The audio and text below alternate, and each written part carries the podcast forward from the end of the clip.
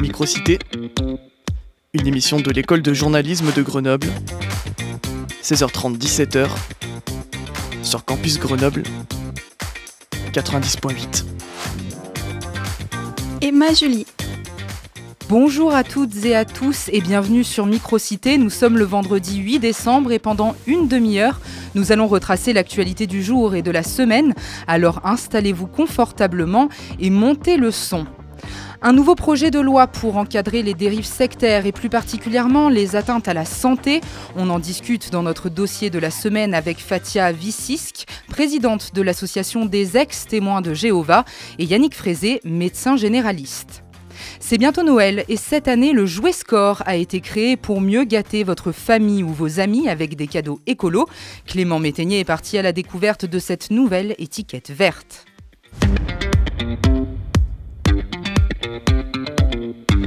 Tout de suite, le journal avec Maxime Pérez. Bonjour. Bonjour.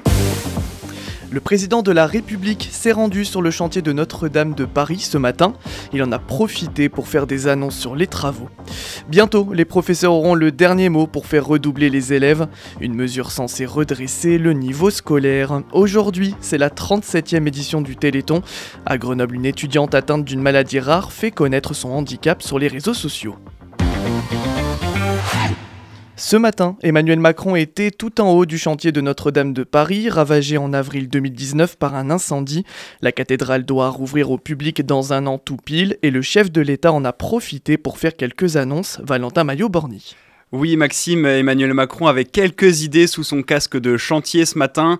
Après être monté tout en haut de la flèche fraîchement reconstruite, il a annoncé le lancement d'un concours pour la réalisation de six vitraux contemporains. Ils, marqueront la marque de, ils porteront la marque de cette reconstruction du XXIe siècle dans la cathédrale reconstruite à l'identique, d'après les mots du chef de l'État. Il a aussi profité de sa visite pour annoncer qu'un musée de l'œuvre Notre-Dame verrait le jour dans les locaux de l'Hôtel Dieu, non loin de la cathédrale sur l'île de la, Cité. Selon Emmanuel Macron, euh, il sera à la fois un musée d'histoire, un musée d'art et un espace pour retracer les étapes du chantier de Notre-Dame de Paris, les anciens vitraux ayant résisté à l'incendie, ainsi que le coq tombé du haut de la flèche prendront place dans ce musée.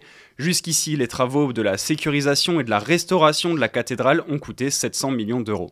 Emmanuel Macron a également invité le pape François pour l'inauguration de Notre-Dame. Marine Le Pen et son père Jean-Marie seront jugés à l'automne 2024 pour détournement de fonds publics. Le parquet de Paris l'a indiqué en milieu d'après-midi, ils sont suspectés d'avoir utilisé des fonds européens pour rémunérer des assistants parlementaires d'eurodéputés. Le problème, c'est que ces assistants auraient en fait travaillé pour le Rassemblement national en France et pas à l'Union européenne.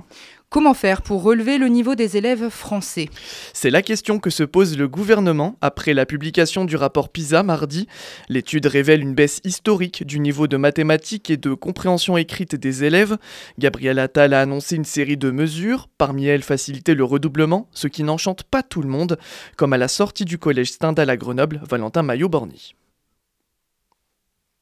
Les élèves avec en toile de fond la peur d'être mis à part. Si on devait redoubler, ça serait chaud quand même parce qu'après on n'est pas avec nos amis. Perdre une année sur tout ton temps scolaire, sachant que c'est quand même long, c'est galère. Il y en a certains qui s'y redoublent et ils vont être peut-être plus démotivés qu'autre chose. Au contraire, pour Cécile Croza, professeure de français en collège, refaire une année doit être vu comme une opportunité pour l'élève. Le redoublement, selon moi, est une chance de prendre son temps pour acquérir les bases fondamentales pour poursuivre ses études correctement et affronter euh, des challenges scolaires euh, plus importants. Après plusieurs années à suivre le choix des familles sur le redoublement des élèves, cette mesure va dans le bon sens pour cette principale de collège dans le Bas-Rhin. C'est très bien que ce soit laissé euh, à la décision de l'équipe pédagogique. Il faudra vraiment affiner ça au cas par cas. Mais elle en attendait plus de la part du ministre, notamment sur l'orientation. Ce qui serait plus favorable pour les élèves qui, on va dire, entre guillemets, n'aiment pas l'école et n'y trouvent pas leur place, ce serait de proposer euh, beaucoup plus tôt que la fin de troisième une orientation professionnelle. Le ministre de l'Éducation nationale a également annoncé que les professeurs pourront prescrire des stages de réussite aux élèves pendant les vacances scolaires.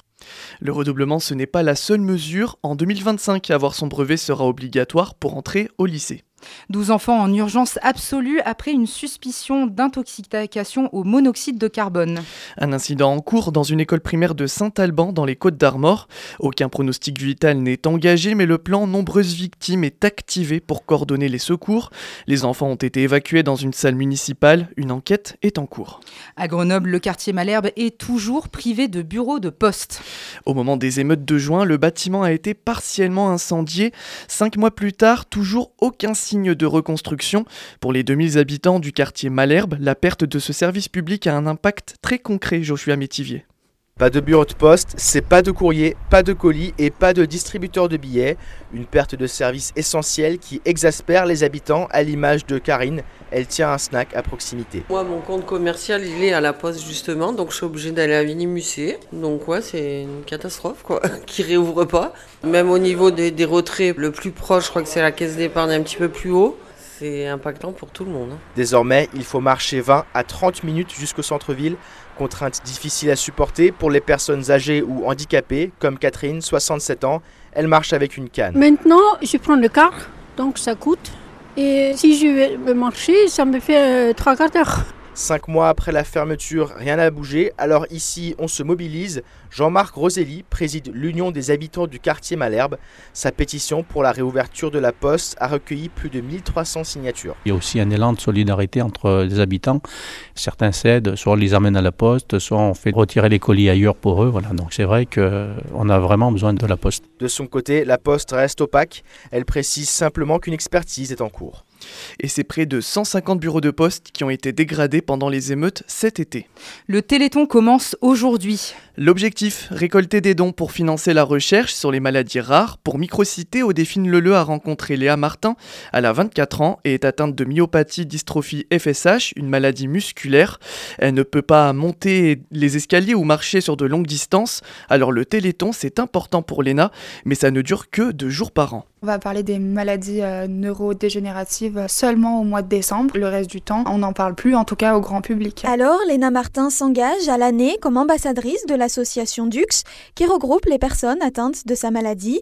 Avec trois autres membres, elle réalise un podcast à destination des malades et les sujets sont variés. Comment choisir ses études quand on est en situation de handicap, comment voyager, comment réaliser ses rêves et ses projets avec un handicap. Salut c'est Léna. Salut c'est Lise. Salut c'est Chloé. Mais un autre sujet lui tient à cœur, la lutte contre les discriminations liées au handicap. En 2020, elle a dédié un compte Instagram à cette thématique. Je vivais des oppressions, soit très frontales, comme se faire suivre et moquer dans la rue. J'aimais bien aussi parler de toutes les oppressions qui sont beaucoup plus subtiles. La personne valide connaît pas la personne handicapée, elle va aller tout de suite l'encenser pour euh, juste le fait qu'elle arrive à sortir et aller en soirée, boire des coups avec ses potes. On va lui dire qu'elle est courageuse et qu'elle est admirable. Et ça, c'est très souvent que ça m'arrive.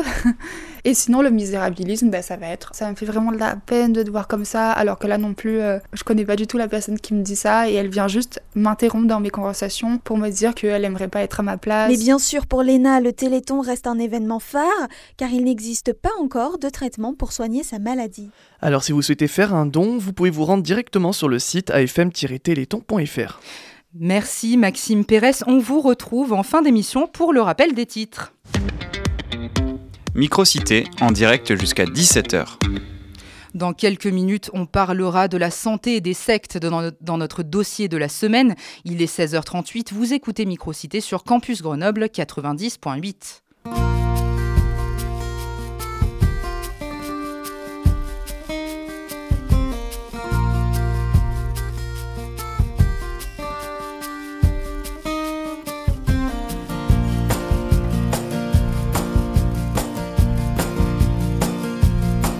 Adossé à un chêne liège, je descendais quelques arpèges en priant Dieu, Bouddha, que sais-je, est-ce que tu penses à nous un peu? Le monde est aux mains de stratèges, costume noir, cravate beige, turban blanc comme la neige, qui joue de bien drôles de jeux. Il y a dans nos attelages des gens de raison, de courage, dans tous les camps, de tous les âges, dont le seul rêve est d'être heureux. On a dresser des cathédrales, des flèches à toucher les étoiles, d'idées prières monumentales. Qu'est-ce qu'on pouvait faire de mieux?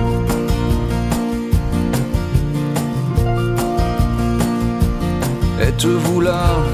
Êtes-vous proche ou trop loin pour entendre nos cloches? Gardez-vous les mains dans les poches? Ou est-ce vos larmes quand il pleut?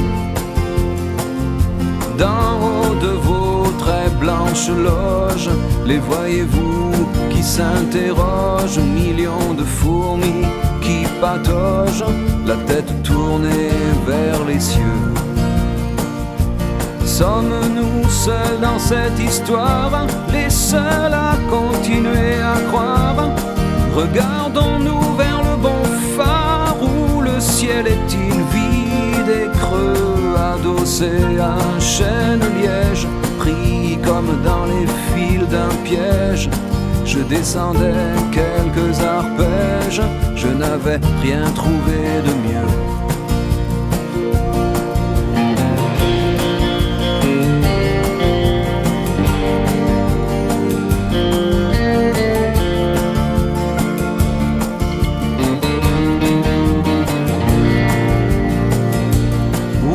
Êtes-vous dans l'atmosphère? On vous attend, on vous espère, mais c'est le doute et le mystère que vous m'aurez appris le mieux, adossé à un chêne liège. Je descendais quelques arpèges par un après-midi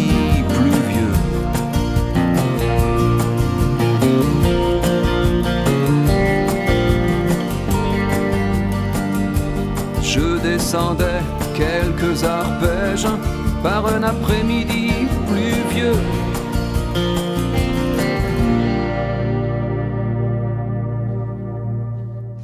On vient d'écouter le chêne liège de Francis Cabrel, chanson sortie en 2008 dans l'album Des roses et des orties. Le dossier de la semaine. Les dérives sectaires actuellement discutées au Sénat au travers d'un projet de loi. Son but, condamner les groupes ou les individus qui incitent des personnes à ne pas se soigner ou à mal se soigner. C'est ce dont on va parler avec vous, Prune Avemani. Oui, la Mivilut, cette mission interministérielle chargée de surveiller les dérives sectaires, note une hausse des alertes de 86% en moins de 10 ans. Alors, dans le viseur du projet, le secteur du bien-être et de la santé, ces nouvelles portes d'entrée vers des groupes sectaires. On en discute avec Fatia Vissisk, président de l'association des anciens témoins de Jéhovah, et Yannick Frézé, médecin généraliste par téléphone. Mais d'abord, au défine-le, quelles sont les grandes lignes de ce projet de loi? Alors concrètement, l'action de placer et de maintenir une personne dans un état de suggestion psychologique, hein, c'est ce qu'on appelle une manipulation mentale, une pression qui fait perdre ses capacités de jugement à une personne, pourrait être un délit puni de 3 ans d'emprisonnement et 375 000 euros d'amende. L'autre mesure phare vise les personnes ayant une emprise si forte sur des individus qu'elle les pousse à ne plus se soigner ou le faire uniquement via des pratiques non reconnues, hein, des, des médecines alternatives. Donc là, on peut parler euh, de boire exclusivement du jus de légumes ou encore se nourrir de lumière pour se soigner. Donc tout ça pourrait être puni d'un an d'emprisonnement et 15 000 euros d'amende.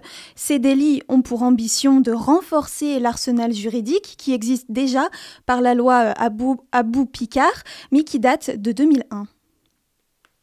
Fatia Vissisk, bonjour. Vous êtes présidente de l'association des ex-témoins de Jéhovah. Alors, on l'a entendu, le projet de loi ne vise pas que cette secte, mais en tout cas, vous-même, vous avez été poussé à l'abandon de certains soins médicaux, notamment les transfusions sanguines. Et concrètement, ça se passe comment quand on est témoin de Jéhovah euh, et qu'on doit se faire soigner? Euh, lorsque j'étais témoin de Jéhovah, j'avais une carte sur moi que tout témoin de Jéhovah baptisé euh, a dans son portefeuille où il est mentionné je suis témoin de Jéhovah, de date euh, de naissance, etc. Je suis saine de corps et d'esprit. Je refuse comme, comme soigne avec du sang Euh, donc je suis prête à, mourir. Voilà. Donc les témoins de Jéhovah peuvent mourir euh, comme des martyrs. Et j'avais cette carte sur moi tout le temps. Et c'est-à-dire que si nous arrivait un accident ou n'importe quoi, ben voilà, les, pompiers, les médecins étaient au courant. Et quand c'est des mineurs, le corps médical a, le droit et la possibilité de réagir et sauver la vie d'une personne. Mais quand c'est des adultes, ça devient très compliqué. Et donc je suis très très heureuse que le gouvernement euh, prenne cette loi et j'espère qu'il y aura des sanctions très lourdes euh, pour euh, ces mouvements à dérive sectaire euh, qui, qui maltraitent le, physique des gens et, et la psyché des gens parce qu'il y a une pression très forte sur le plan, plan, psychologique, mais je pourrais vous en dire un peu plus après. Voilà. Oui, on reviendra sur cette pression psychologique, mais d'abord, Yannick Frézé, bonjour. Vous êtes médecin. Est-ce que concrètement, vous avez le droit de ne pas soigner? Comment vous, vous gérez ce genre de situation d'urgence? C'est une problématique très particulière. Et là, quand vous n'avez pas le choix avec le patient, c'est on-off, c'est-à-dire soit vous faites des soins et il survit, soit effectivement vous ne faites pas de soins et vous savez très bien que la perte de chance est de 100%. Là, il y a problème parce que nous, on est tenu d'apporter les soins aux patients. Et si vous regardez bien le droit médical et la législation et les jurisprudences qui en ont découlé, il y a tout et rien. Il y a de rares cas où on est en urgence absolue, où là, on explique effectivement que s'il n'y avait pas eu justement cette mainmise du corps médical sur l'application bah, de, bons soins malgré les croyances quelles qu'elles soient, là pour le coup serait, serait conclu au décès. Donc là effectivement il y a eu des rendus également là-dessus en disant bah non le médecin n'a pas à être pénalisé d'une action de survie euh, et d'une obligation de mettre tous les moyens en œuvre euh, pour que le patient reste en vie. Oui parce que là pour le coup c'est vraiment des situations de vie ou de mort. Euh, vous Fatia quand vous étiez témoin de Jéhovah, ça vous faisait quoi qu'on puisse mettre la vie des gens en danger comme ça? C'est vrai que quand j'avais 15 ans, j'étais choquée par ça. Et le pire aussi, c'est que si demain un témoin de Jéhovah se retrouve euh, dans un embouteillage avec un accident de voiture où euh, il y a un enfant en bas âge qui, euh, qui sera en train de se vider de son sang et que lui est compatible avec le groupe sanguin de l'enfant, il ne donnera pas non plus son sang. Donc ça va quand même très loin. C'est non-assistance à personne en danger. Et d'ailleurs, est-ce que vous-même, vous avez déjà été mise en danger à cause de ce genre de pratique?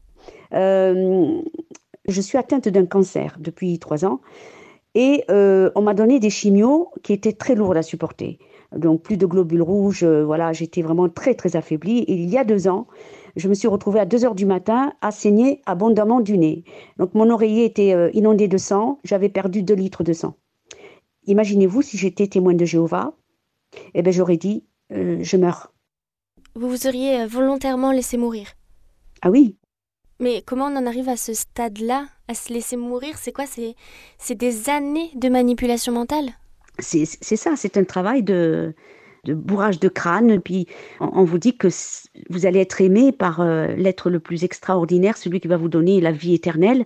Donc le, le témoin de Jéhovah est tiraillé entre l'amour pour ses proches, son père, son enfant, sa mère, sa sœur, et l'amour pour Jéhovah. Et ils sont prêts à donner leur vie et à laisser mourir les autres. Yannick Frézé, vous êtes médecin, ça vous fait quoi d'entendre ça? D'entendre que la loi de Dieu peut prendre le dessus sur la loi de la science? Ça me fait de la peine. J'ai tendance à penser que la thérapeutique traditionnelle est quand même plus forte que la divinité aujourd'hui. Donc euh, la mise en danger, en insécurité, en défiance de soins et en absence de soins, aujourd'hui c'est quelque chose qui pour moi est très difficile à entendre. Est-ce que vous pensez que la médecine traditionnelle a une part de responsabilité là-dedans? Euh, Parce qu'il y a quand même euh, eu des, échecs marquants de la part de la médecine. On pense notamment à l'affaire du Mediator ou encore du sang contaminé. Euh, est-ce que tout ça, ça n'a pas contribué à créer une forme de défiance dans la population? Toute défiance et toute crainte, elle naît forcément de quelque chose. On sait très bien qu'il y a des histoires sombres dans notre histoire médicale, on va pas se le cacher. Hein. Donc c'est ces problématiques-là qui sont très rares malgré tout et qui concernent, euh, bah, qui concernent assez peu de traitements ou de soins, euh, bah, sont affichées, sont rendues publiques, font l'objet de jugement et effectivement on confirme qu'il y a eu des erreurs. Après, moi je pense qu'il ne faut pas rentrer dans la psychose, dans le chaos, mais rester objectif puisqu'on a quand même un dispositif français avec la Haute Autorité de Santé, l'Agence nationale du médicament, qui sont en veille sanitaire permanente. Mais malgré tout, le doute peut persister. Et moi, je peux comprendre que bah oui, ce doute euh, puisse dévier après à l'occasion d'une rencontre, à l'occasion d'un échange, et c'est comme ça que vous constituez des sectes et des, euh, et des organismes parallèles. Quoi. Hum, Fatia, vous qui avez été témoin de Jéhovah pendant 11 ans, est-ce que vous êtes d'accord avec ça? Est-ce que vous, vous diriez aussi que les médecins sont en partie responsables? Non, je pense qu'il ne faut pas attribuer euh, une responsabilité quelconque à la médecine traditionnelle. Euh, les témoins de Jéhovah ne sont pas contre la médecine traditionnelle puisqu'ils se font soigner. Hein. Ils refusent pas, ils prennent des médicaments, etc. C'est l'histoire du sang. Et les médecins, ils font ce qu'ils peuvent. Voilà. Oui, donc les témoins de Jéhovah ne sont pas contre en soi la médecine traditionnelle, mais en tout cas, c'est pas du tout le cas des anthroposophes, par exemple. Euh, cette communauté à dérive sectaire créée en 1910 euh, par Rudolf Steiner et qui prétend pouvoir guérir des cancers avec du gui ou par exemple encore euh, le, guérir le coronavirus avec des poussières de météorites. donc ça peut être très dangereux pour ces adeptes. Je vous propose d'écouter le témoignage de Grégoire Perra, un ancien adepte de l'anthroposophie. J'ai connu pas mal de gens qui ont refusé des traitements traditionnels qui auraient pu leur sauver la vie. Quand vous avez une maladie, c'est qu'elle vous a été envoyé par votre karma. Si vous en mourrez, ben, c'est pas très grave. Ça vous permettra de vous réincarner mieux. Donc c'est une médecine qui a fait des ravages. Vous pouvez être soigné par un médecin qui, euh, petit à petit, très prudemment, vous amènera à vous soigner avec les préceptes de la médecine anthroposophique. Il y a des médicaments anthroposophiques qui sont fabriqués notamment par la firme Velleda. Ils doivent être remués en forme de 8 sans penser parce que la pensée pour les c'est quelque chose de maléfique. Ils sont très pour que vous fassiez de vous-même ce que ils veulent que vous fassiez selon leurs euh, principes. Voilà, donc Grégoire Perra était adepte de l'anthroposophie pendant une trentaine d'années. Fatia Vissis, que vous en pensez quoi de ce témoignage? Parce que c'est presque des médecins sous couverture, là, ce qu'il décrit. Ces gens-là méritent d'être sanctionnés, de passer euh, devant les tribunaux. Et, euh, on croit qu'on est libre, mais on n'est pas libre. On croit. Parce que moi, quand on me demandait est-ce que vous êtes sûr que vous pouvez vous laisser mourir Je disais oui, oui, mais j'ai bien réfléchi, je suis sûr de ce que j'avance et de ce que je veux. Mais non, c'est parce que moi j'avais été euh, endoctrinée, tout simplement. Oui, mais du coup je reviens au projet de loi parce que vous le dites, vous étiez endoctrinée. Est-ce que du coup c'est pas lancer un pavé dans la mare que de vouloir pénaliser des milliers de personnes qui ne veulent pas se soigner Est-ce que finalement on ne peut pas imaginer que ce projet de loi il va juste rien changer? Si ça va changer les choses, parce que les responsables seront obligés de modifier leur discours. Peut-être qu'ils ne distribueront plus de cartes euh, chez les témoins de Jéhovah où il y a marqué je, refuse le sang. Ils, auront tellement peur de passer en justice qu'ils seront obligés. Peut-être que les adeptes, eux, seront toujours attachés à, leur, à leurs croyances et à leurs habitudes. Et, mais, mais comme ils sont, euh, comment dire, assujettis est dévoué aux, responsables. Si demain les responsables euh, donnent d'autres ordres aux adeptes, ils seront bien obligés de les appliquer. Et j'espère que ça va se passer comme ça, que le gouvernement va être vraiment très sévère à l'encontre de ces dirigeants de groupes à dérive sectaire qui, qui manipulent, qui détruisent des vies. et c'est un, un vrai fléau, vraiment un vrai fléau. Vous vous dites que ça détruit des vies. Euh, c'est le cas pendant, euh, mais aussi après avoir quitté la secte. je reviens rapidement sur la santé mentale. On en parlait tout à l'heure, mais vous avez dû obéir au groupe pendant des années, en participant à des centaines de réunions, en faisant du porte-à-porte presque chaque jour. Donc la pression euh, psychologique, elle était énorme. Et le jour où vous avez décidé de quitter la communauté, vous vous retrouvez excommunié.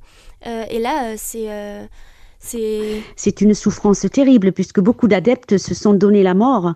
Lorsque vous êtes témoin de Jéhovah et qu'on vous exclut, on vous, on vous vire du mouvement, eh bien, on interdit à votre famille, si elle est restée dedans, si vous avez des frères, des sœurs, de vous parler. C'est-à-dire que dans la rue, lorsqu'on vous croise, les, adeptes ont ordre de, de détourner la tête et de ne plus vous adresser la parole. C'est hyper violent.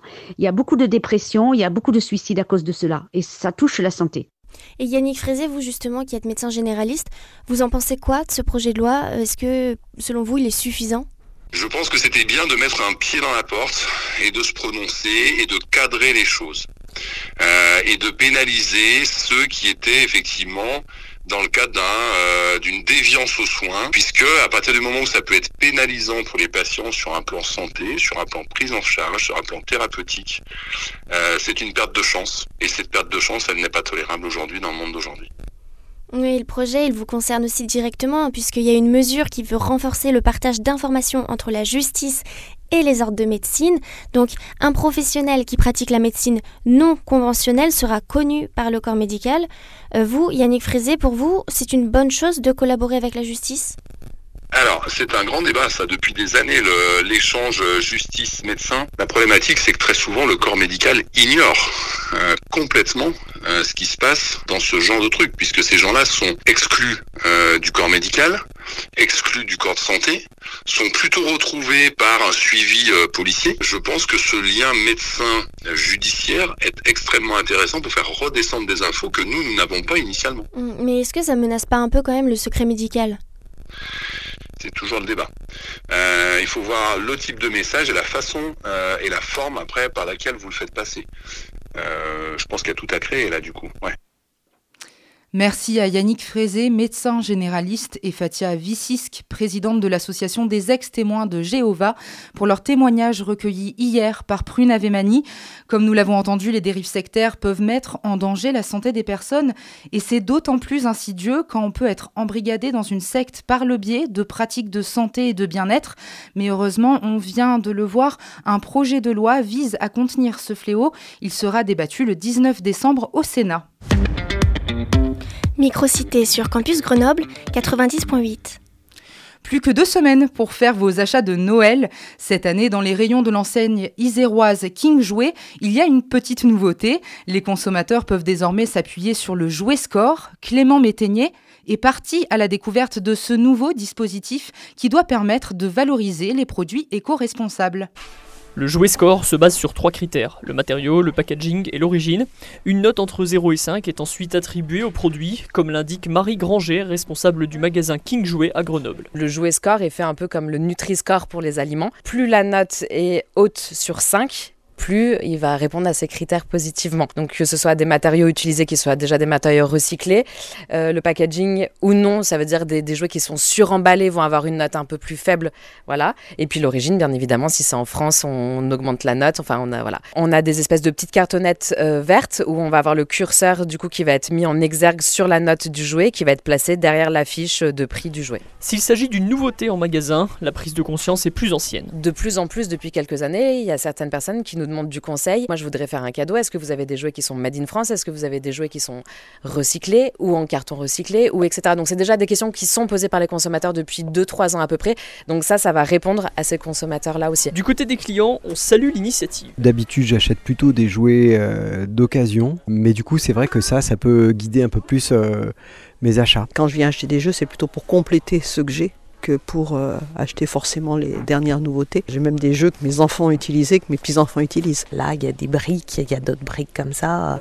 À deux briques, euh, si l'autre il est à 4 et 5, bon, effectivement, je prendrais plus ce 4 et 5 que, que 0, 1 et 2, évidemment. Pour Francine, cette démarche doit surtout rester positive et incitative. C'est bien le système quand on met juste les, euh, les bonnes notes. Ça incite parce que souvent on a tendance à faire des, de l'écologie punitive. Ah, C'est ça ou rien. Euh, non, des fois on ne peut pas faire autrement.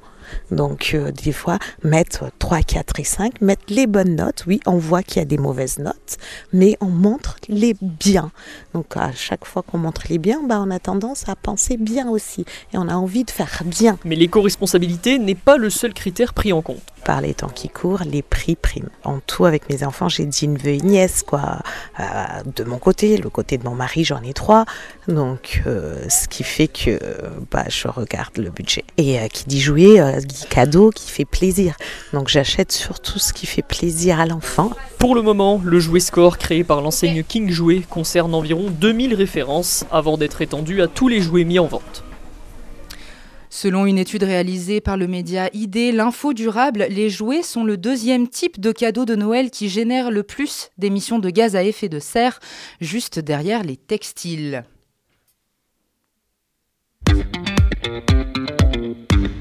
Tout de suite, l'essentiel de l'actu- de l'actualité avec Maxime Pérez. Marine Le Pen et son père, Jean-Marie, seront jugés pour détournement de fonds publics. Ils sont accusés d'avoir salarié avec des fonds européens des collaborateurs qui travaillent en réalité pour le parti et non à l'Union européenne. 12 enfants sont en urgence absolue après une probable intoxication au monoxyde de carbone dans une école primaire des Côtes d'Armor. Aucun pronostic vital n'est engagé. Aux Seychelles, le bilan d'une explosion dans un entrepôt d'explosifs monte à plus de 170 blessés. L'île a parallèlement été touchée par des inondations et des glissements de terrain provoqués par des pluies torrentielles, faisant deux morts. C'est la fin de Microcité, votre émission d'actualité présentée par les étudiants de l'école de journalisme de Grenoble. Un grand merci à toutes et à tous de nous avoir écoutés. On se retrouve vendredi 15 décembre, même heure, pour un condensé d'actualité. D'ici là, vous pouvez réécouter cette émission et les précédentes en podcast sur campusgrenoble.org, rubrique Microcité. Vous pouvez aussi nous suivre sur notre compte Instagram Microcité et sur X, anciennement Twitter. N'hésitez pas à nous faire des retours sur l'émission. Bon après-midi, bon week-end et à bientôt.